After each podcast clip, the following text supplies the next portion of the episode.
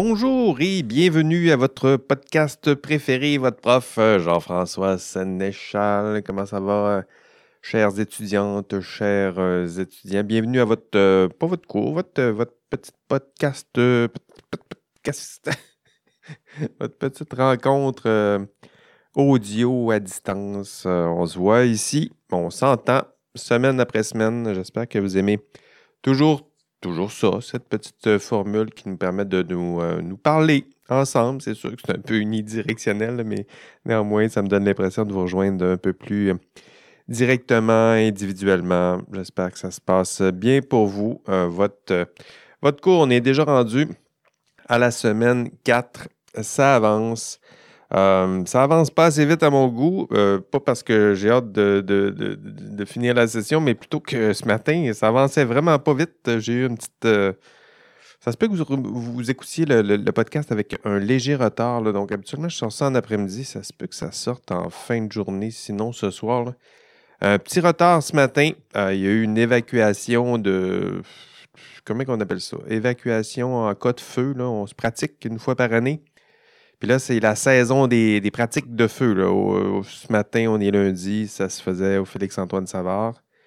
Euh, d'ailleurs, espérons que ce ne sera pas le cas. Demain, pendant notre cours, euh, c'est au Deconinck. Au Deconinck, des fois, c'est le mardi. On verra. On verra ce qui se passe. Sinon, on va sortir ensemble, puis on ira prendre un café dehors avant de, rentrer à l'intérieur. Mais on se croise les doigts. Disons qu'une pratique par année, moi, ça me convient tout à fait. OK, c'est fait. Votre, euh, vos TP1, je les ai reçus. Je les ai téléchargés euh, ce matin. Vous avez réussi à faire ça. Alors, je vais essayer de corriger ça le, plus rapidement possible, mais je dirais que d'ici, euh, paniquez pas si vous ne recevez pas vos corrections d'ici le quoi, d'ici vendredi, deux semaines, 6, ça doit être 6 octobre. Donc, dans 10 jours ouvrables, tiens, je vais le dire comme ça, c'est ça mon, mon, défi que je me suis lancé, c'est de vous, vous corriger tout ça. Je vais vous donner des corrections euh, directement sur votre TP. Je vais essayer de vous donner, bien évidemment, votre grille euh, de correction. Je vais essayer aussi de vous faire des commentaires audio. Donc, ça va me prendre à peu près ça, là, 10 jours. Je vais essayer de faire vite, mais euh, soyez patients. vos TP1, c'est fait, c'est réussi. Vous l'avez vu, votre, votre TP1, c'était votre, votre premier vrai test, je dirais, pour mettre, tester votre équipe, hein, votre dynamique d'équipe. C'est peut-être le plus gros défi, je le disais en classe euh, au dernier cours, c'est peut-être le plus gros défi de votre TP1. C'est un défi de, de gestion d'équipe. Somme toute, c'est un, petit paragraphe à écrire, quelques paragraphes à écrire. C'est pas si long. C'est un peu plus long à quatre ou cinq paires de mains, mais euh, disons que c'est pas, pas ça le gros défi. Le gros défi, c'est de tester vos équipes. Euh, vous assurer que vos teams, vos Discord, vos Google Docs, tout ça, ça fonctionne bien. Puis que tout le monde participe, hein, que tout ce beau monde-là soit, soit déjà là, engagé très tôt dans la session pour vous préparer au TP2. Parce que s'il y a des problèmes au TP1, euh, ça se peut qu'il y ait des problèmes au TP2. Puis au TP2, ça arrive en fin de session, ça vaut beaucoup plus de points. Puis étant donné que c'est en fin de session, tout le monde est épuisé. Fait que là, les points d'exclamation commencent à apparaître dans les courriels. Vous savez comment ça peut terminer. Donc, euh, intervenez euh, très tôt D'ailleurs, il y a certains qui m'ont écrit pour certains participants et participantes dans les équipes. Euh, je vais intervenir parce que vous m'avez écrit, euh. Vous m'avez écrit tôt dans la session. Bravo, c'est prudent.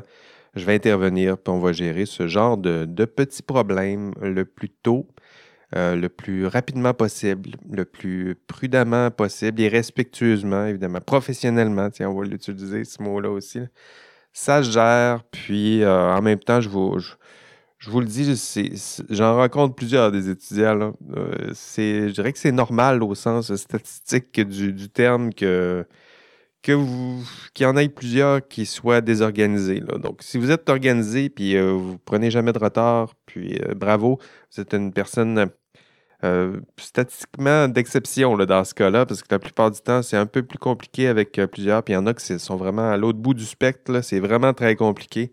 Donc, soyez patients, vous avez tous et toutes à, travailler sur ces, compétences. Euh, certains sont en avance, d'autres sont clairement en retard. soyez patients, puis on va les aider à améliorer ces compétences. Donc, merci de me communiquer, euh, communiquer rapidement avec moi si vous voyez ce genre de problème, puis on va, on va gérer ça lentement, sûrement et euh, prudemment.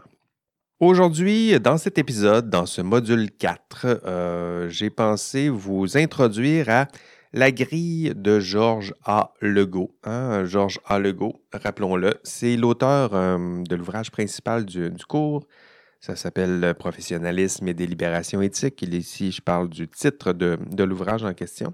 Puis à la fin de l'ouvrage, il y a une grille d'analyse. Puis c'est cette grille que je vais vous demander euh, d'utiliser pour analyser votre TP1. Hein. Vous m'avez proposé un beau TP1. Il a été déposé hier dimanche dans ma, dans ma boîte de, dépôt. Euh, vous devrez éventuellement l'analyser. Puis l'analyser comment? Ben avec la grille de Lego euh, une grille que je vais vous expliquer dans ce, TP1. Donc, euh, dans ce podcast, euh, vous devrez, ben, vous devrez être attentif, comme vous l'êtes en ce moment. Vous m'écoutez patiemment. Puis, je vous invite à être attentif. Pourquoi? Parce que, parce que vous allez avoir besoin, encore une fois, de cette grille pour analyser votre TP1. Donc, le TP2, il y a une bonne partie du TP2 que c'est utiliser la grille que je vais bientôt vous expliquer puis parce qu'il va y avoir des questions à l'examen sur cette grille. Hein? Là, j'ai dit le mot examen. C'est sûr que là, j'ai toute votre attention. Mais oui, il va y avoir des questions sur la grille. Ça fait partie des objectifs de ce module 4, d'essayer de comprendre, maîtriser euh, les grandes phases et sous-étapes de la grille. Alors, pourquoi une, écoute intense? Bien, parce que, notamment, ce sera aussi euh, à l'examen. Donc, êtes-vous prêts? On y va. En classe, euh, demain, ce sera au Deconinck 1153 ou 1157, j'ai oublié, à 12h30. Euh, ce que j'ai prévu pour vous en classe, c'est là aussi vous expliquer la grille de Lego, mais à travers une analyse de cas sur le, plagiat euh, universitaire. Donc, c'est un, un, beau thème qu'on a déjà abordé un peu en classe, mais là, on va essayer d'appliquer la grille de Lego à un cas de plagiat potentiel. Hein, qu'est-ce qu'on doit faire face à un cas de, plagiat? Euh, là, je sais que vous aimez ce, podcast, mais en même temps, euh, ben, pointez-vous aussi en classe demain. Sinon, n'oubliez pas d'écouter euh, l'enregistrement de, cours parce que, parce que pour pleinement comprendre cette, grille d'analyse de Lego, il faut faire les deux. évidemment, il va y avoir des redites entre ce, podcast puis le cours de demain. Il y a plusieurs choses que je vais répéter parce que je vous parle de la grille. Puis la grille, elle, ne change pas. Puis mes explications changent très peu aussi. Donc, euh, mais pour vous, c'est un, peu, un peu votre étude, c'est-à-dire qu'écouter le podcast, être là en classe, être là attentif, écouter attentivement, euh, ça aidera à votre étude, puis ça, vous empêchera ou ça sera fait. Pas besoin d'études de, par cœur euh, dans les trois derniers jours avant l'examen, si vous faites tout ça. Euh, dans l'ordre et si vous faites tout ce qui est inscrit sur votre, euh, votre liste de, tâches à, chaque module. D'ailleurs, la liste de tâches cette semaine, euh, je pense que vous avez compris comment ça, ça fonctionne. Je vais plutôt me concentrer sur, sur le contenu de ce et sur les explications de cette grille d'analyse. Donc, demain en classe, on va appliquer la grille sur, ben, à propos d'un code de plagiat. Puis euh, dans ce podcast, j'ai prévu pour vous une autre, euh, une autre application de cette grille d'analyse. D'ailleurs, parlant de plagiat, je vais faire une parenthèse. Ce sera, ce sera ma première, surtout que ce soit la dernière de ce podcast. Euh, parlant de plagiat, statistiquement, je vous l'ai déjà dit, j'ai presque 200 étudiants par session. Puis, finis toujours par avoir un ou deux cas de, triche euh, par session. Hein. c'est normal, vous avez vu mes stats. Là. Euh, puis là, ben, j'en détecte un à deux par session, puis cette détection se rend jusqu'à euh, la sanction. ça ne veut pas dire qu'il n'y a pas plus de triche, ça veut juste dire que un, deux étudiants vont avoir un blanc à leur dossier, puis risquent d'échouer non seulement leur cours, mais risquent de compromettre leur, leur formation. Je vous le dis ça parce que si je détecte des, plagiats, des fautes, moi, ce que je fais, c'est que je dépose, j'ai pas le statut pour vous sanctionner, mais ce que je fais, c'est que je dépose une plainte euh, au vice-doyen aux études, qui lui se retourne vers le, comité disciplinaire, puis là, il y a une enquête, puis il y a une sanction, puis là, ben, c'est triste à, c'est triste à pleurer, Euh, je vous épargne tous les, détails, mais il y a beaucoup de personnes impliquées. Puis souvent, la personne, la première personne concernée, ben, c'est l'étudiant ou l'étudiante. C'est jamais très le fun pour personne, ce genre de situation-là. Puis pourquoi je vous raconte ça? C'est pour vous décourager. décourager de, tricher. Hein. C'est pas parce que je, je, vais vous faire des menaces en disant je vais vous pogner. C'est euh, ben j'observe, euh, je scrute, je suis attentif à ce genre de, de comportement-là. Puis en même temps, je me dis que dans un cours d'éthique, euh, s'il fallait qu'on puisse tricher et ne pas se faire sanctionner, ce serait bien le, le bout du bout. Euh, donc voilà, je fermeture de la, parenthèse. Je vous raconte ça, pas parce que je veux vous prendre, pas parce que je veux vous faire peur, mais parce que je veux vous décourager. Puis en souhaitant qu'on soit dans l'improbabilité statistique, c'est-à-dire moins de 1 sur 150, euh, cette session-là, ce serait, ce serait bien. Mais évidemment, dans celles et ceux qui vont tricher, ce n'est pas celles qui et ceux qui écoutent le podcast. Hein? Ben non, vous, rappelons-le, vous, vous êtes extraordinaire. Puis on n'aura pas de problème de cet ordre. Aujourd'hui, ce que je vous ai promis, c'est de. Hum, on va se concentrer sur hum, la première étape de votre TP2. Hein, votre TP2, euh, je vous l'ai déjà annoncé un peu, vous devrez analyser votre problème euh, que vous et prendre une décision, le problème que vous m'avez vous-même suggéré et que vous avez déposé dans ma, boîte de dépôt hier. Vous avez fait un beau problème, puis votre TP2, ça va être de résoudre, donc analyser et résoudre votre problème. C'est ça votre TP2. Puis le TP2, c'est gros, c'est beaucoup de points. Euh, donc aujourd'hui, dans ce podcast, ce que je vais faire, c'est analyser la première étape de ce TP2. Et la première étape, c'est analyser le problème. Donc, je vous l'ai dit, analyser le problème et euh, faire euh, un, rapport, voyons, rédiger un rapport décisionnel. Ça, c'est la deuxième étape. Mais là, on va se concentrer sur la première étape, analyser votre problème. Puis comment on va s'y prendre? On va s'y prendre avec la grille de Georges A. Legault qui vous propose une grille pour analyser des problèmes. Et le problème qu'on va analyser, euh, habituellement, ce serait le vôtre. Mais dans ce TP2, je vous ai prévu un autre problème qu'on va analyser euh, ensemble. Euh, d'ailleurs, parlant de, cette grille, la grille, là, si vous la cherchez, vous allez la trouver dans, si vous allez dans le contenu du module 4, j'ai mis une copie de cette grille d'analyse. Donc, vous allez pouvoir l'utiliser, puis vous faire une copie de cette grille, puis vous allez pouvoir résoudre votre propre problème dans le TP2. Euh, je pense que j'en ai, mis à deux, trois endroits des copies de cette grille-là euh, dans le, cours, entre autres dans les instructions sur le TP1, TP2. Vous devriez retrouver une, euh, grille, sinon, ben, faites-moi signe. mais dans, je sais que dans la matière, à, la, limite, dans la section matériel didactique, il y a l'ouvrage de Lego. Puis la grille en question, si vous ouvrez la, version électronique, il y a le chapitre 6 qui vous instruit à quoi ça ressemble cette grille, qui vous donne les instructions euh, concernant cette grille. Mais la grille en tant que telle, elle est dans l'annexe 2. Donc, une fiche d'application. Encore une fois, là, je vous ai mis une fiche d'application. il y en a quelques copies qui sont dans le contenu de cours. Euh, si vous suivez les étapes à, faire, si vous regardez le site, l'ENA du, du, cours, vous allez trouver euh, des fiches et des grilles d'analyse. Mais sinon, il y en a toujours une qui est là dans l'annexe 2 de l'ouvrage de Lego, c'est dans la section matériel et méthode. Une fois que vous allez euh, trouver votre, euh, votre grille, vous êtes prêt à appliquer cette grille. C'est cette grille que je vais vous, euh, expliquer aujourd'hui dans ce podcast. Puis, on va se servir du, du code Karen Duhamel pour appliquer cette, cette grille. Donc, évidemment, vous vous souvenez de du cas de Karen Duhamel parce que vous l'avez vu, vous avez regardé la, vidéo. Tiens, je, vous résume quand même les principaux faits. Karen Duhamel, elle était, ben, elle est toujours ingénieure. Et dans le cas présenté dans la vidéo que vous avez regardée, mais elle est tout juste sortie de, l'Uni. Euh, elle a été embauchée par une grande firme de génie conseil, probablement son rêve, elle aussi, de travailler dans une grande firme de génie conseil. Puis sur le chantier de, réfection, c'était euh, l'autoroute 40. Elle travaillait sur un grand projet. Puis elle avait remarqué qu'on lui demandait de saisir dans un, logiciel On lui demandait de saisir des données qui ne correspondaient pas du tout à ses calculs. Puis elle, elle avait plutôt confiance en, ses calculs. Puis euh, elle pensait que tout le monde faisait des erreurs. Puis elle s'est mise à rentrer les bons chiffres, entre, guillemets.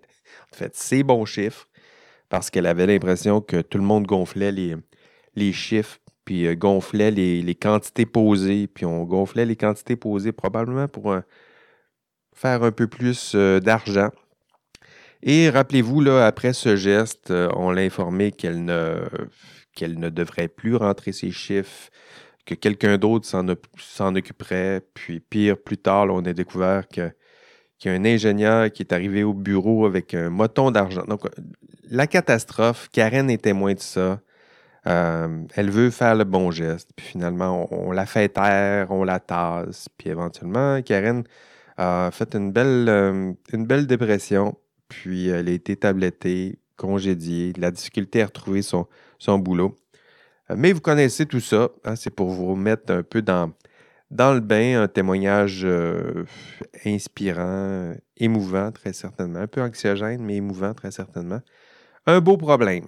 Euh, dans le cadre d'un cours, c'est un peu plus rassurant de résoudre ce genre de problème. Pour Karen, ce n'était pas le, même état d'esprit, mais pour nous, je dirais que c'est un beau problème. Du moins, c'est l'histoire de, Karen qui vous aidera à suivre ce que je, vais vous dire dans, dans ce podcast. Parce que euh, Karen a pris une, décision. Hein. Elle, est arrivée face à un problème. c'est la même question que je vous ai posée au cours 1, c'est que feriez-vous à la place de Karen Duhamel? Parce qu'elle, la question, c'est qu'est-ce que je dois faire? Ce que je vous propose dans ce podcast, c'est de vous poser cette même question. Qu'est-ce que je dois faire? Donc, prendre une décision. Et avant de prendre cette décision, on va analyser euh, la situation, grâce, et on va analyser le problème grâce à la grille euh, de euh, Lego. Et pour ça, on va se prendre, on va se prendre au moins 30 minutes pour, pour réfléchir à, tout ça. C'est un luxe. 30 hein, minutes pour réfléchir à un problème, c'est peut-être même pas suffisant pour résoudre. En fait, c'est assurément pas suffisant pour résoudre le problème de Karen Duhamel, mais nous, on le fait encore une fois dans le, le contexte douillet d'un cours universitaire. Euh, mais mon objectif, c'est qu'à la, fin de ce, à la fin de ce podcast, puis à la fin du, cours de demain aussi, euh, à la fin du cours de demain, vous aurez utilisé la grille, je vous l'aurai expliqué. On l'aura appliqué au cas du Hamel. On l'aura appliqué à un cas de plagiat en classe.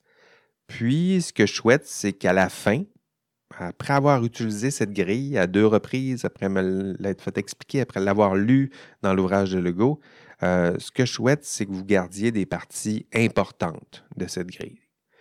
Pas que vous reteniez tout par cœur, mais que vous reteniez des parties de cette grille. Parce que parce que, parce que dans la vie, euh, en fait, je suis loin d'être convaincu que vous allez utiliser la grille dans son intégralité dans l'exercice de, la, profession. Donc ça, je, suis pas mal convaincu de ça. Donc désolé de vous le dire euh, avant même de vous expliquer la grille. je ne pense pas que vous allez l'utiliser telle qu'elle.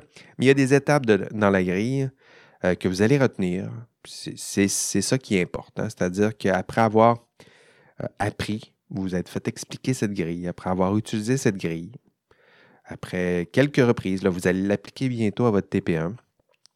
Puis à la fin, du moins, c'est mon, intention pédagogique derrière tout ça, c'est-à-dire vous enseigner cette grille pour que vous puissiez en retenir quelques étapes ou quelques composantes de cette grille.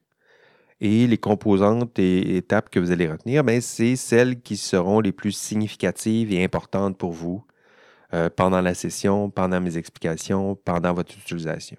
Puis ça, euh, si vous retenez au moins quelques étapes et sous-étapes de cette grille, euh, les étapes et sous-étapes qui seront pour vous les plus pertinentes, ben, ce sera au moins ça dans votre apprentissage. Vous n'aurez peut-être pas la grille complète en tête, mais il y a des étapes que vous n'oublierez pas et que vous n'oublierez jamais. OK, sautons dans, l'analyse. Pour le cas avec le cas de Karen Duhamel, euh, le Go, et pour n'importe quel problème, le Go vous suggère d'analyser votre problème en quatre phases. 1. Prendre conscience de la situation. 2. Clarifier les valeurs conflictuelles.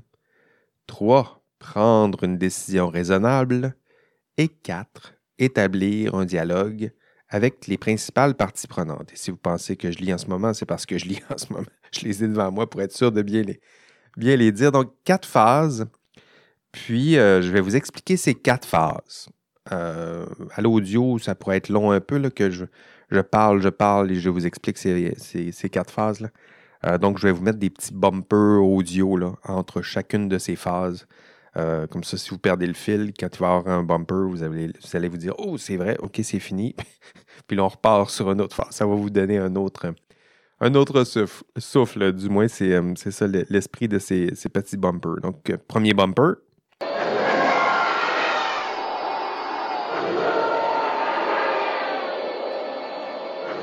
Phase 1, hein, nous dit euh, Legault. Phase 1, on va se concentrer sur les faits. On va prendre conscience de la situation. C'est ça que le go veut dire par prendre conscience de la situation. On va se concentrer sur les faits. Et cette première phase, le go euh, la divise en cinq sous-étapes A, B, C, D, E.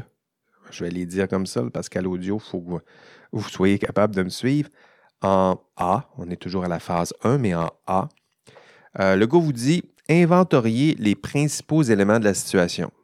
Euh, là, ici, qu'est-ce que vous faites? Euh, c'est-à-dire que vous recensez euh, tous les faits, hein, ce, qui est, mesurable, ce qui est documentable, tout ce qui est, là. Dans le cas de Karen, qu'est-ce qu'elle constate? Ben, elle constate plusieurs faits. il y a des calculs, il y a des documents. Tout ça, elle peut, elle peut prouver des traces dans le système. Elle peut faire des, des, des saisies d'écran. Donc, tout ça, ça se documente. Et ça, ça fait partie des principaux faits qu'on peut recenser. En B, Legault mentionne Après tout ça, vous devriez aussi tenter de formuler le dilemme éthique hein, de façon très synthétique. Parce que ça aussi, c'est un fait.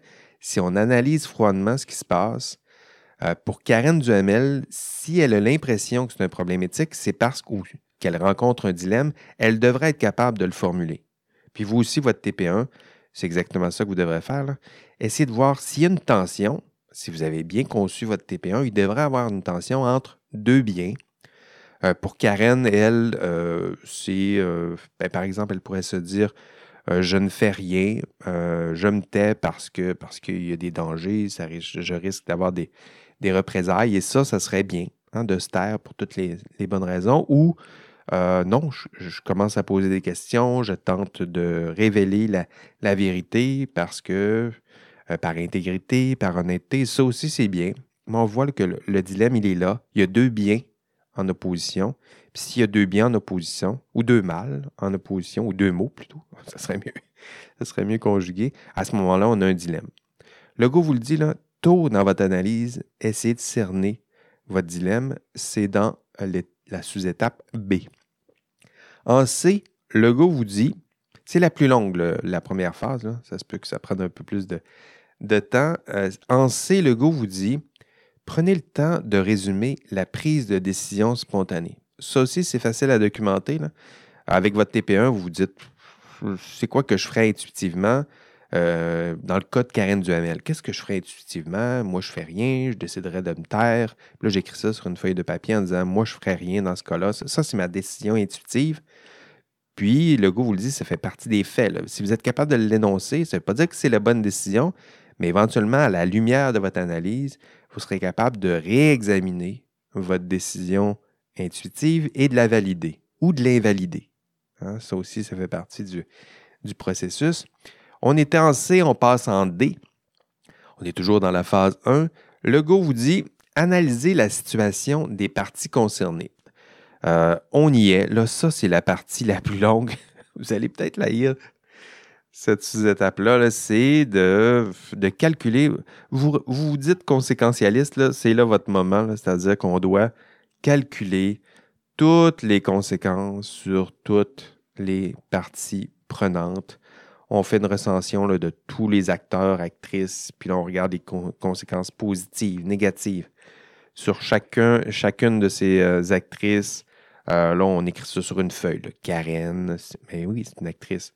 Yannick Gourde, son patron, monsieur, comment s'appelait-il? Semidjan, l'entrepreneur, celle qui travaillait au MTQ. J'ai oublié son nom, mais voici les acteurs, actrices du problème. Quelles sont les conséquences positives, négatives sur chacun, chacune de ces acteurs, actrices? Puis c'est long. Puis c'est ça, une vraie décision conséquentialiste. Donc, vous vous dites, moi, je prends toujours mes décisions comme ça. Hmm, si vous vous rendez au bout du processus, vous allez voir que vous vous rendez rarement au bout du processus. Là, on se vite de faire une liste euh, de parties prenantes, puis une liste en plus de conséquences positives, négatives sur toutes ces parties prenantes. Euh, éventuellement, ce que je vous suggère, c'est de prendre les principales parties prenantes, pas toutes, parce que vous ne ferez jamais la, liste complète. Et de la même façon, vous allez lister les principales conséquences positives et, négatives sur ces principales parties prenantes. Sinon, euh, vous ne vous rendrez jamais au bout du, processus. Et de D, on passe en E. On est toujours dans la phase 1. Le Go vous dit analyser la dimension normative de la situation. C'est là, là. C'est là qu'on va explorer. Euh, vous allez vous mettre à rechercher les lois, les normes qui encadrent ce genre de problème. C'est ce que Karen aurait, pu faire. Euh, c'est quoi les règles en cette matière? À quoi ça sert euh, de faire des, bons comme ça? Pourquoi? C'est quoi son rôle? Est-ce que c'est documenté? Le logiciel, est-ce qu'il est encadré par des, lois, des règles, des normes?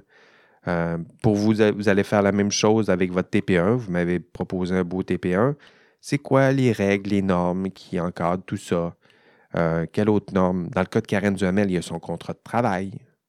Donc, elle, elle a signé un contrat de travail, ça fait partie des normes.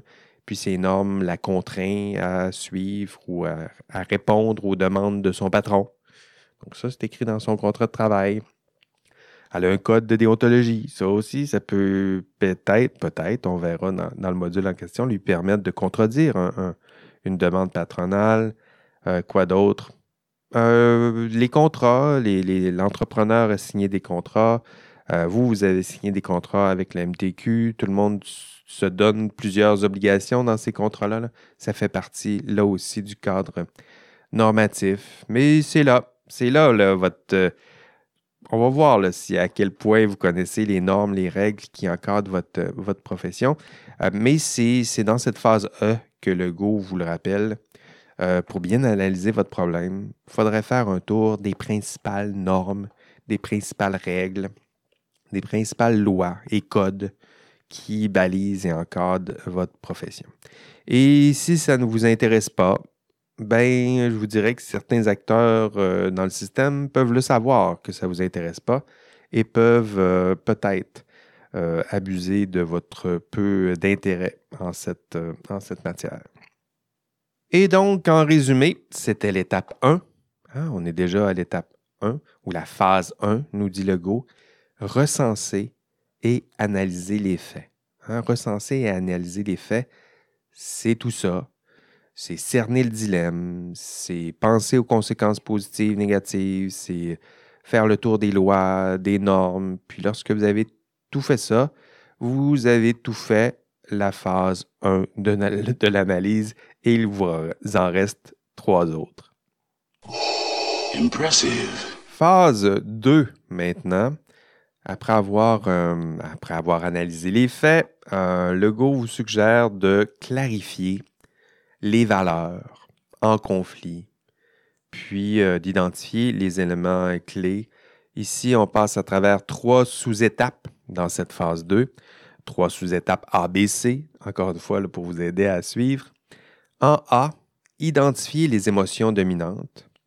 Euh, le Go vous le rappelle, euh, lorsque vous analysez un problème, c'est important aussi d'identifier les émotions qui sont en jeu. dans le cas de Karen, si elle avait à faire son analyse, euh, vous l'avez senti dans son témoignage, il y a beaucoup d'anxiété, euh, la peur de perdre son emploi, la peur du jugement des patrons, beaucoup de frustration aussi de, pas de ne pas être euh, écouté, entendu, d'être trompé même. Et, ben, et vous le savez, ben, les émotions agissent sur, sur la raison et peuvent influencer une analyse qui se veut rigoureuse et objective. Puis le go vous le rappelle, euh, c'est important de, les identifier, hein, de les nommer.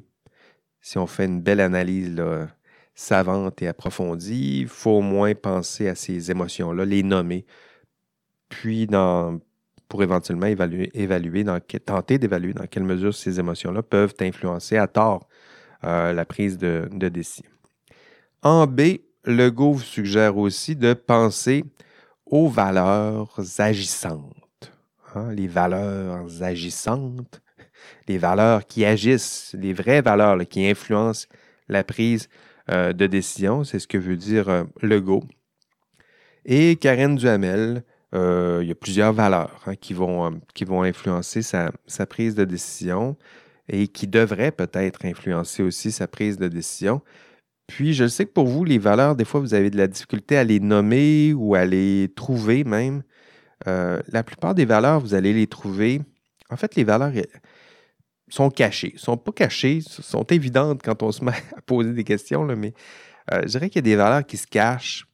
D'abord, derrière les, euh, conséquences anticipées. Hein, si vous vous dites, il y a des conséquences positives sur la, il y a des conséquences pour Karen. Il y a des conséquences positives sur sa sécurité d'emploi, euh, sur sa, propre sécurité, sur sa, santé mentale, sur euh, la solidarité envers les pères. Ben, tout ça, ce que je viens de vous nommer, ce sont des valeurs. Souvent, elles vont apparaître dans votre liste de conséquences. Quand vous dites des conséquences positives, le positif, c'est un jugement de valeur. Donc, il y a des valeurs qui vont se cacher là. Il y a d'autres valeurs aussi qui vont se cacher dans les, normes, dans les règles, dans les, lois. Donc ça aussi, pourquoi vous décidez de respecter telle règle, telle norme, tel code, c'est justement parce que parce que ces normes, ces règles, ces codes, justement, sont là pour préserver certaines valeurs. Hein? Vérité, euh, justice, euh, honnêteté. S'il y a un code du bâtiment, ben, souvent, la valeur qui est sous-jacente, c'est la valeur de sécurité ou de préservation d'intégrité physique euh, des personnes ou habitants. Donc, si vous, faites l'effort d'y réfléchir un peu, ces valeurs sont là. Elles sont tout simplement cachées soit dans les conséquences positives ou négatives, ou dans les normes, les lois, les règles que vous allez vous-même euh, identifier. Et on passerait en C, dernière sous-étape. On est toujours dans cette deuxième phase. Et en C, le Go vous dit identifier le principal conflit de valeurs. Euh, en B, vous identifiez toutes les valeurs. Puis en C, vous faites l'effort de voir, écoutez, le dilemme, ça oppose, c'est quoi les deux principales valeurs qui sont en conflit? C'est une étape qui est, délicate, qui est difficile, mais si vous le faites euh, intensément et rigoureusement, à la fin, vous allez être capable de, rattacher une, une, une valeur à une partie du dilemme, puis une autre valeur à l'autre partie du, dilemme, ce qui fait en sorte que ces deux valeurs-là sont opposées. Si on prend l'exemple de, Karen Duhamel, elle, son dilemme, je dirais que c'est, c'est la valeur de vérité, très certainement. Elle veut dire la vérité. Toute son action semble euh, orientée. Elle veut être honnête, en tout cas, honnêteté, vérité, ça, il y a des recoupements, mais elle veut dire les vrais chiffres, respecter les normes, les règles. Euh, cette valeur-là, de, à la limite, vérité et honnêteté. Puis l'autre valeur en opposition, je dirais que c'est sa sécurité d'emploi, son allégeance à son employeur aussi. C'est, elle est là, la tension. évidemment, elle, va vite verser du côté de la, vérité. Elle aura pris sa décision, elle va tenter de, de, le défendre, mais si on se replace dans sa chaise, la première fois où elle a vu les chiffres, euh, l'opposition était peut-être plus évidente. Euh, ces chiffres ne semblent pas vrais. Puis, qu'est-ce qui se passe avec mon employeur, mon entourage, pour essayer à ce point-là de proposer des données qui, sont fausses? Euh, voilà son dilemme. Vérité, et j'opposerai ça à peut-être loyauté envers son, employeur.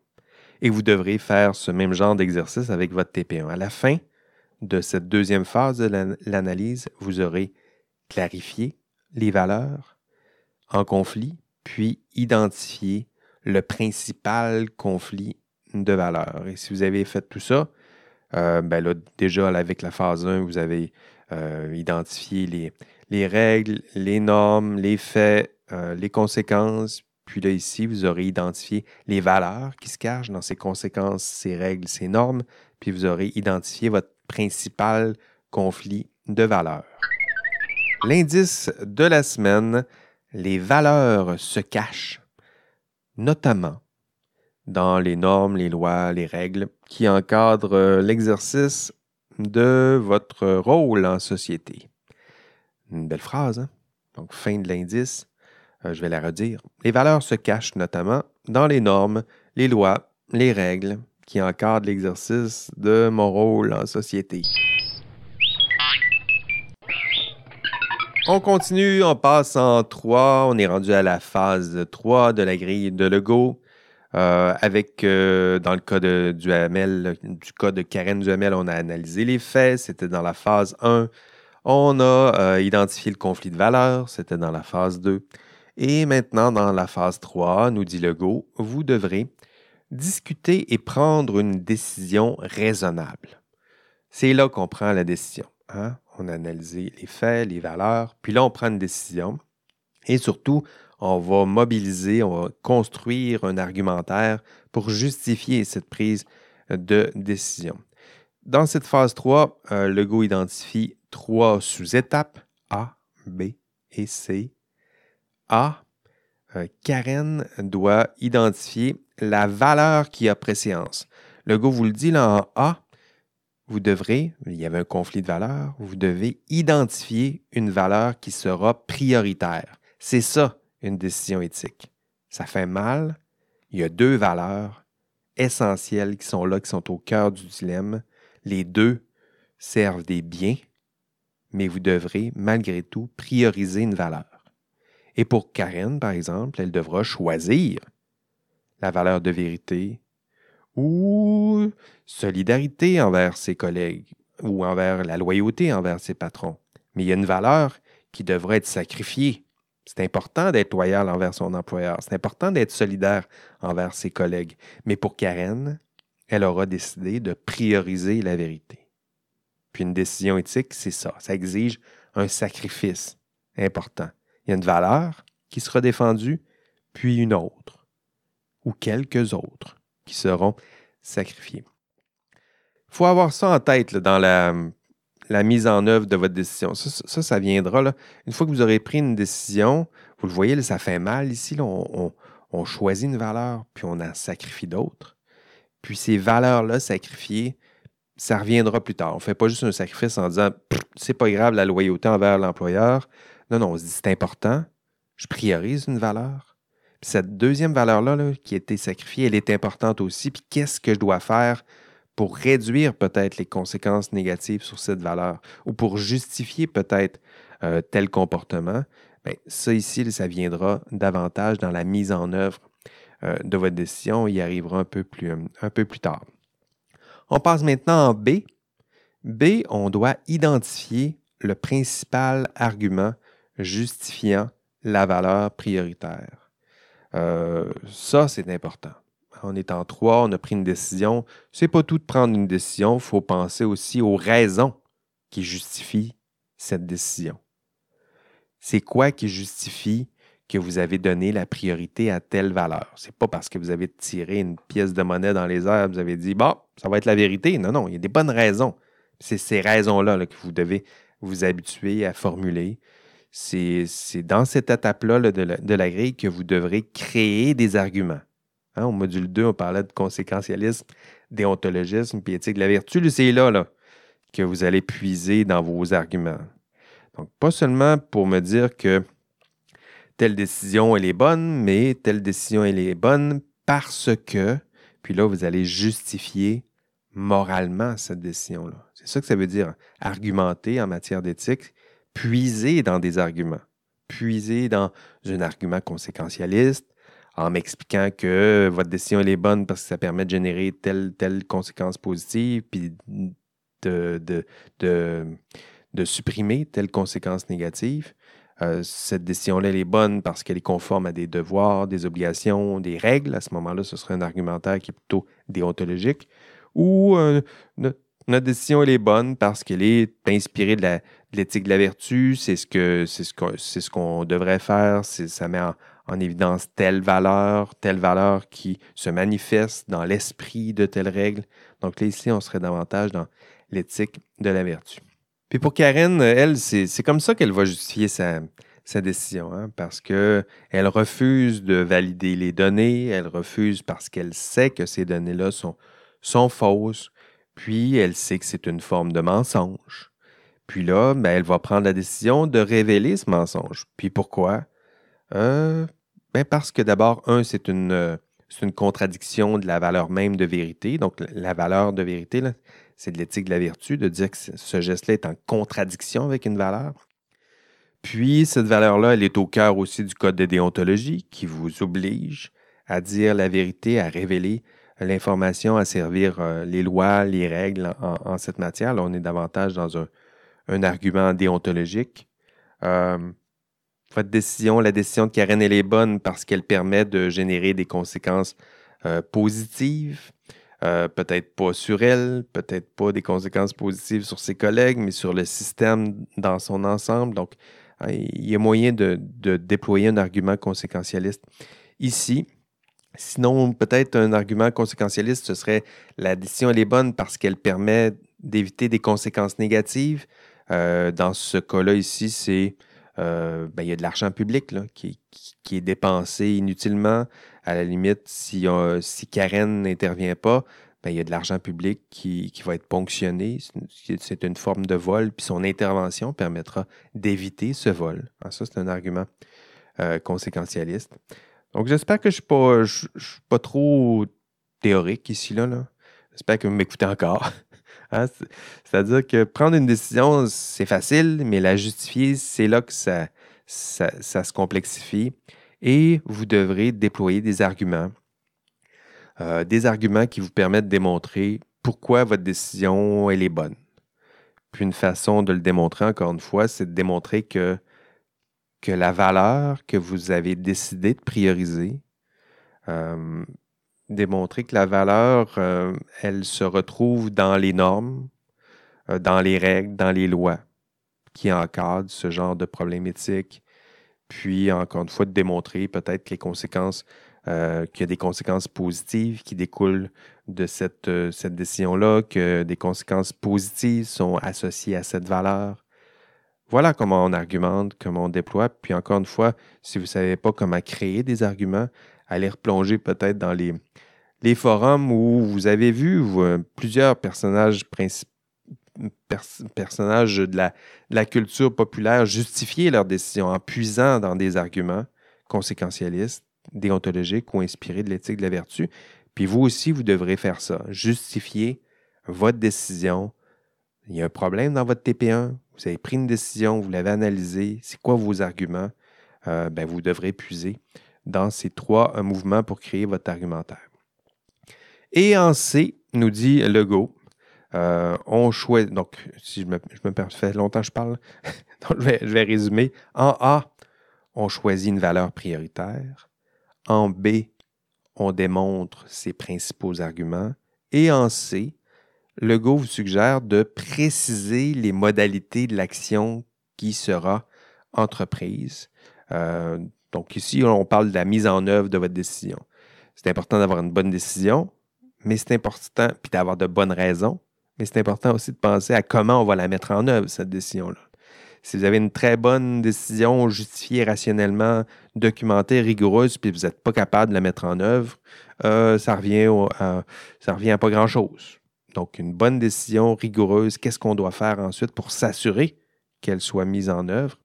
Et là, euh, c'est dans cette euh, troisième sous-étape-là de la phase 3 que le go vous dit, ben, pensez Pensez à ça. Pensez à comment vous allez mettre en œuvre votre décision. Puis une façon de la mettre en œuvre, c'est peut-être euh, revenir. Plutôt, là, je vous disais, il y a une valeur secondaire. Il y en a une qui a été sacrifiée. Ben, c'est peut-être là, que vous, pourriez agir. Vous vous êtes dit, ouais, ma décision d'honnêteté, c'est la bonne, mais en même temps, ça se peut que j'aille des représailles de mes collègues. Comment je fais pour me protéger de ces représailles? Donc ça, ça ferait partie de la mise en œuvre. Euh, puis, si on prend le cas de Karen, qu'est-ce qu'elle doit faire? Bien, Karen, là, vous l'avez vu dans cette histoire, elle a fait plusieurs choses. Puis si vous, vous auriez, si vous aviez plutôt, oui, à résoudre son problème, puis à penser à la mise en œuvre, qu'est-ce qu'elle peut faire? Ben, c'est faire ce que Karen a pas mal fait, c'est-à-dire communiquer avec, euh, avec l'OIQ pour avoir du soutien, euh, de l'aide, demander des, parler à son entourage, demander des conseils, peut-être du soutien juridique. Euh, il y en avait peut-être un disponible au cœur de l'entreprise. Là, je, ça ici, elle ne l'a pas exploré. prévenir le client, consulter le client, partager ses doutes, colliger ses preuves, prévenir son employeur, ça, elle l'a fait prévenir les autorités compétentes, à la police euh, peut-être, qui, qui, sait, mais en tout cas demander dans certains cas euh, une forme de protection, de soutien, de l'aide, très certainement. Euh, voilà. En résumé, la phase 3, je vous le rappelle, ça s'appelle prendre une décision raisonnable et avec des décisions qui sont tout autant des décisions, des, des raisons d'agir qui sont tout autant raisonnables et euh, prévoir les modalités d'action. Puis euh, après ça, on aurait fait les trois phases avec, euh, ben, pour le cas de Karen, on aurait analysé les faits. C'est dans la phase 1.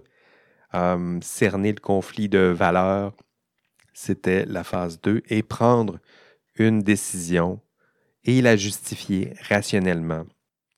C'était dans la phase 3. Et penser aussi à la mise en œuvre de cette décision, c'était toujours dans cette phase 3. Et phase 4, ben oui, on y arrive là. on arrive à la fin. Établir, ça c'est les, mots de, de Legault, établir un dialogue avec les parties concernées. Donc, dans l'intitulé de Legault, il y a le mot dialogue, mais je dirais que c'est un peu euh, une fausse piste. Évidemment, il y a le dialogue qui est là, mais ce que je dirais, ce que Legault vous suggère surtout, c'est de, de prendre un pas de recul, puis de, de réfléchir justement avant de partir dialoguer avec les, parties concernées. Legault, il vous dit, faites une, réflexion euh, sur votre propre décision, une réflexion critique sur votre propre décision. Lui, il parle d'une réflexion critique sur le caractère universalisable des raisons d'agir.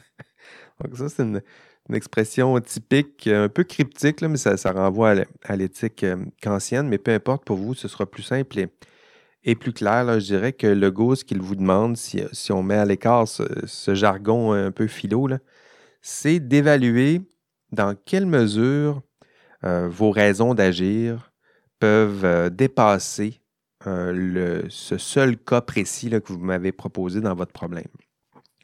Pour Karen, elle, qu'est-ce qu'elle pourrait faire si elle analyse, là, puis elle tente de, dépasser, hein, elle avait un cas précis.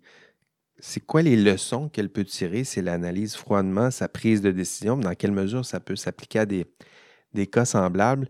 Euh, lorsqu'on pose ce genre de questions-là, on est carrément dans cette étape 4. Et là, je sais qu'on arrive à la fin, puis que vous m'écoutez à peine encore, mais euh, je dirais que le go vous donne trois critères pour prendre cette distance critique sur votre propre décision. Donc, examinez votre propre décision à la lumière de trois critères, puis trois critères importants. Puis même si c'est à la fin de ma présentation, je vous invite à être attentif. D'ailleurs, appuyez sur pause, là, allez vous prendre un café, puis je vous, explique ces trois derniers critères. Boring! Bon, voilà, là, bien, bien caféiné. Euh, le Go vous propose trois critères pour, euh, pour examiner la, ben, la, force, je dirais, de votre décision. Puis si on examine la décision prise par Karen Duhamel, il y a trois cas, il y a trois critères euh, invoqués, mobilisés par, euh, par Legault. Le premier critère, euh, Legault parle du critère d'impartialité. Est-ce que votre décision, elle est impartiale? Est-ce que les raisons d'agir, si on prend les décisions invoquées par ou mobilisées par Karen, est-ce que est-ce que ça convaincrait un jury impartial? Est-ce que Karen est impartiale dans sa prise de décision? Puis là, je sais que ça pourrait être tentant euh, pour elle, comme pour vous d'ailleurs dans le TP1. Euh, c'est toujours tentant de prendre la décision en fonction de nos propres intérêts personnels. Euh, d'ailleurs, on va voir ça dans le, le module sur le conflit d'intérêts. Et là, Karen, on le voit, elle, est, elle est personnellement impliquée, elle est partie prenante au problème. Donc, est-ce qu'elle est partiale? Ben oui, elle fait partie du problème, ça le dit dans le mot. Elle n'est pas impartiale. Mais pourtant, vous l'avez vu avec l'histoire de Karen, elle, elle va décider très courageusement et très euh, étrangement même, c'est très improbable la décision qu'elle va prendre, elle va décider de servir très peu ses intérêts personnels, même de sacrifier ses propres intérêts personnels pour prendre une décision qui, elle, euh, croit impartiale. Donc, elle est partie prenante, puis elle prétend que sa décision, elle est impartiale, puis comment elle va faire? C'est ça, hein, la, réflexion sur le critère d'impartialité, c'est ça. Si ma décision, elle est, elle partiale, comment je fais pour la rendre la plus impartiale possible? Et dans son cas, ben, elle va s'appuyer sur des règles, sur des normes, sur un code. Tout ça, ce sont des outils qui sont impartials, qui n'ont aucun lien avec elle comme individu. Donc, c'est des, règles, des normes, des lois, c'est leur force, ça s'applique à tout le monde et de la même manière.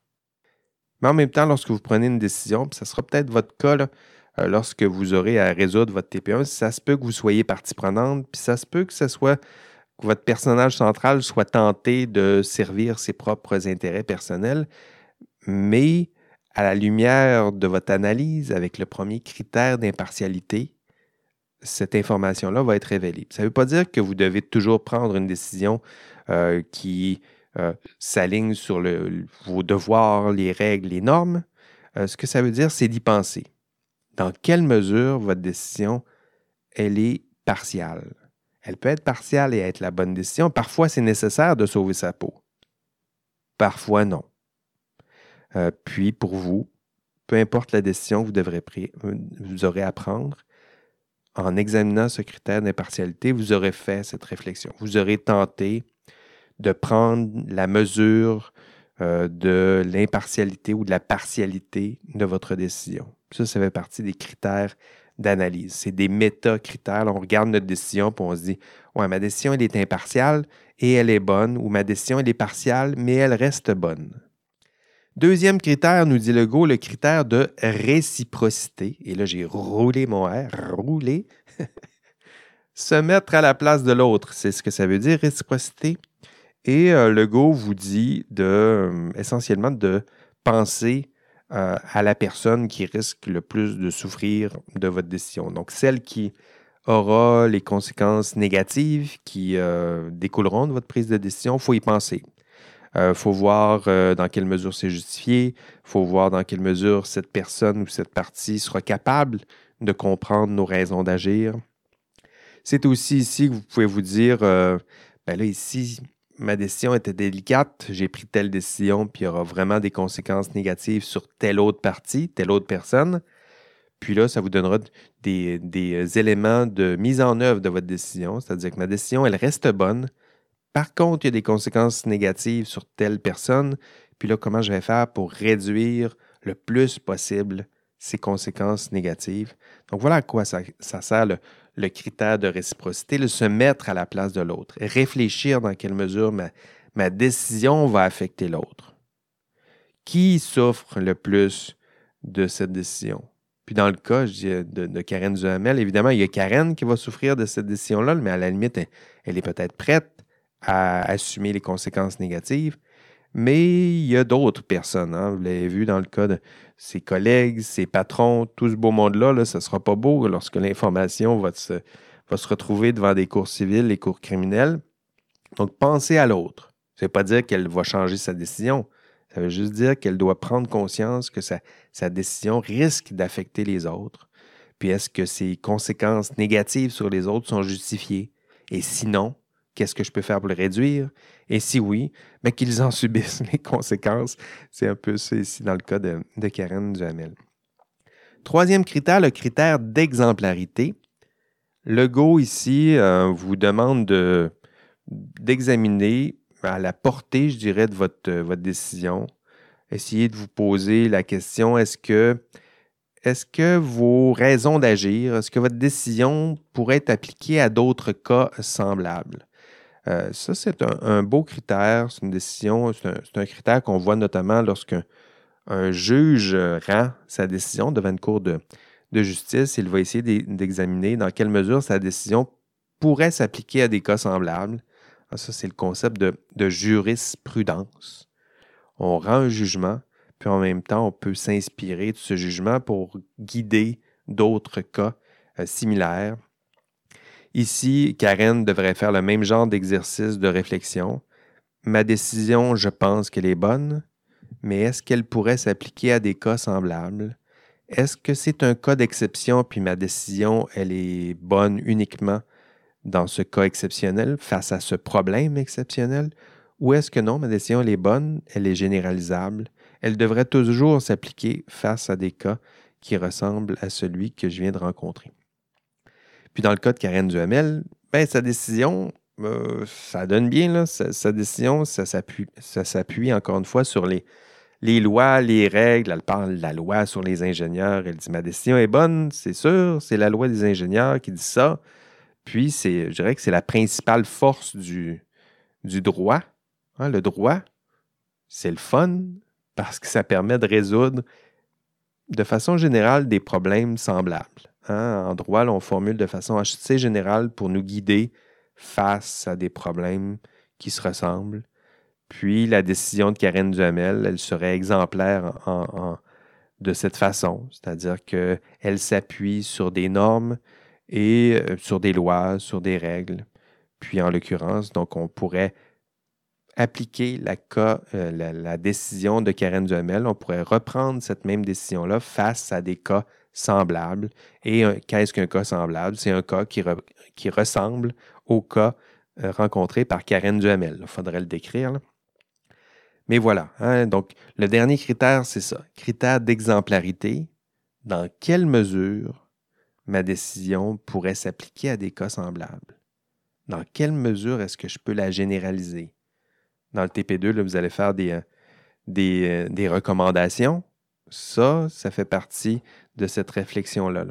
Je vais faire des recommandations, c'est-à-dire que je, vais réfléchir à des cas qui pourraient être semblables, à quoi ça ressemble les cas semblables dont je pourrais m'inspirer ou qui pourraient s'inspirer de ma décision pour régler ces problèmes semblables. Pensez à votre TP1. Les problèmes que vous avez décrits dans votre TP1 euh, sont semblables à d'autres problèmes. Puis votre décision pourrait guider d'autres personnes comme vous qui se retrouvent à qui, euh, face à un cas qui ressemble à votre TP1. Voilà, le troisième critère, c'est ce que ça veut dire. Et là, on est toujours dans la phase 4. Et on passe à la phase 4B, parce qu'on était seulement à la phase 4A avec les trois critères. Et à la phase 4B, le go vous dit formuler et présenter une argumentation complète permettant de justifier votre décision. Et là, euh, ce que vous reconnaissez, c'est quoi? C'est quoi ça? Je vais le redire. Formuler et présenter une argumentation complète permettant de justifier sa décision. Bien ça, si vous ne l'avez pas reconnu, c'est votre TP2. En fait, c'est la deuxième partie de votre TP2, c'est votre rapport décisionnel. Donc oui, c'est normal, vous avez passé à travers la grille. 1, 2, 3, quatrième phase, puis la phase 4A, puis 4B. 4B, on vous dit quoi? Ben, fais ton rapport décisionnel. Explique-moi, présente-moi ton argumentaire complet pour me justifier ta décision. La décision que tu as prise face à un problème. Quel problème? Le problème que vous m'avez vous-même soumis dans votre TP1. Donc, à la fin, quand vous aurez fini votre, euh, vous aurez fini votre analyse, quand vous allez arriver en 4B, puis vous allez vous demander, ben, c'est quoi qu'on fait à 4B? Est-ce, qu'on, euh, que, je mets mon rapport là? Non, non. Vous pouvez juste dire en 4B, voir le rapport décisionnel. Puis, euh, le rapport décisionnel, c'est votre rapport. Donc, ça, tout, tout votre argumentaire sera dans votre rapport. C'est la deuxième partie de votre TP2, votre rapport décisionnel. Puis si vous, ben, vous m'aviez soumis le cas de Karen Duhamel dans votre TP1, c'est pas ça que vous avez fait, là, mais si vous l'aviez fait, ben, votre euh, TP2, ce serait le rapport décisionnel dans lequel vous me résumez tout le fruit de votre analyse qu'on a fait ensemble dans cette, cet épisode, donc un, rapport décisionnel dans lequel vous m'expliqueriez pourquoi euh, la décision de Karen Duhamel, c'est la meilleure, pourquoi c'est une bonne décision, c'est quoi ses principaux arguments pour justifier sa décision, quels gestes elle doit poser, puis quels sont, comment mettre en œuvre sa décision, quelles sont vos recommandations? Puis, euh, puis voilà, ce serait ça, votre rapport décisionnel TP2. Et ça arrive exactement à la fin de votre analyse, c'est pas un hasard. En 4B, vous passez de 4B pour sauter dans votre rapport décisionnel et résumer le fruit de vos euh, délibérations, réflexions et discussions. Quatre phases dans cette grille d'analyse proposée par Georges A. Legault. On a passé à travers, bravo, quatre grandes phases pour analyser votre TP1, hein, donc votre problématique que vous m'avez remis hier. Et vous devrez examiner ce problème à l'aide d'une grille d'analyse. Puis la grille d'analyse vous demandera 1. d'analyser les faits, 2. de clarifier les valeurs conflictuelles, puis éventuellement de voir que les valeurs se cachent dans les conséquences et les normes. 3. de prendre une décision éthique, puis de la justifier rationnellement, donc de vous trouver des raisons d'agir. Puis quatre, établir un dialogue réel, c'est comme ça qu'il le formule, mais je dirais que c'est dans cette phase 4 que vous prenez une distance critique par rapport à votre propre décision, puis vous tentez d'en évaluer la, force et, la mesure à l'aide notamment des trois critères donnés par le Go. Puis après ces quatre phases, vous passez au rapport décisionnel, c'est-à-dire une forme de synthèse, le fruit de vos décisions. Ce n'est pas une grille d'analyse. Je sais qu'il y en a qui, vont être tentés de, me faire un rapport décisionnel en disant Nous, on a pris une décision, on a commencé par analyser les faits, puis ensuite, on a fait une clarification de valeur, puis c'est pas ça. L'analyse, l'analyse, c'est à travers une grille, puis une fois que vous avez fait la grille, vous repartez à l'envers voici la bonne décision, voici les arguments que nous avons trouvés, puis ça, ça s'appuie sur quoi, puis avec vos principaux arguments, puis là, vous pouvez repuiser dans votre analyse. Donc, faites attention de ne pas confondre ça. La grille, l'analyse, la méthode d'analyse, ce n'est pas la méthode, euh, c'est pas votre plan de rédaction pour le TP2. votre plan de rédaction, je vous le donnerai un peu plus tard, vous n'êtes pas exactement dans ce, dans ce mood, dans, vous n'êtes pas rendu là nécessairement dans dans votre tête.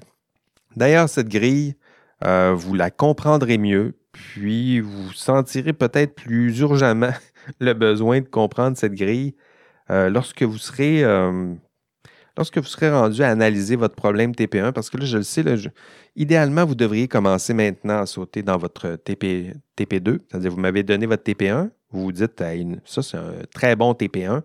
Bon, vous devriez commencer dès maintenant à analyser à l'aide de la grille. Euh, mais je le sais qu'il y en a quelques-uns qui vont être tentés d'attendre quelques semaines peut-être avant de sauter dans le TP2. Puis, euh, ben, lorsque ce sera votre cas, lorsque vous sentirez le besoin urgent de faire votre TP2, ben, à ce moment-là, réécoutez ce podcast ou euh, replonger dans votre cours du, du module 4 parce qu'il y aura là toute l'information et les instructions nécessaires pour faire votre analyse de votre TP1. Nice job breaking it, Hero. Voilà, c'est tout. Vous avez réussi à passer à travers la grille de Lego. Ce sera tout pour, ben, pour votre écoute des, des podcasts, euh, du podcast de la semaine. Sinon, on se revoit euh, demain, mardi. C'est toujours à 12h30, toujours au même endroit. Puis, euh, ben, pour les autres, sinon, ben, gardez le rythme. C'est ça, c'est un cours à distance. Puis si vous faites tout ça, vous gardez le rythme, vous réussirez et excellerez dans ce cours et dans cette matière. On se revoit demain, sinon la semaine prochaine. Et d'ici là, mais prenez soin de, de vos proches et prenez soin de vous. Allez, bye bye.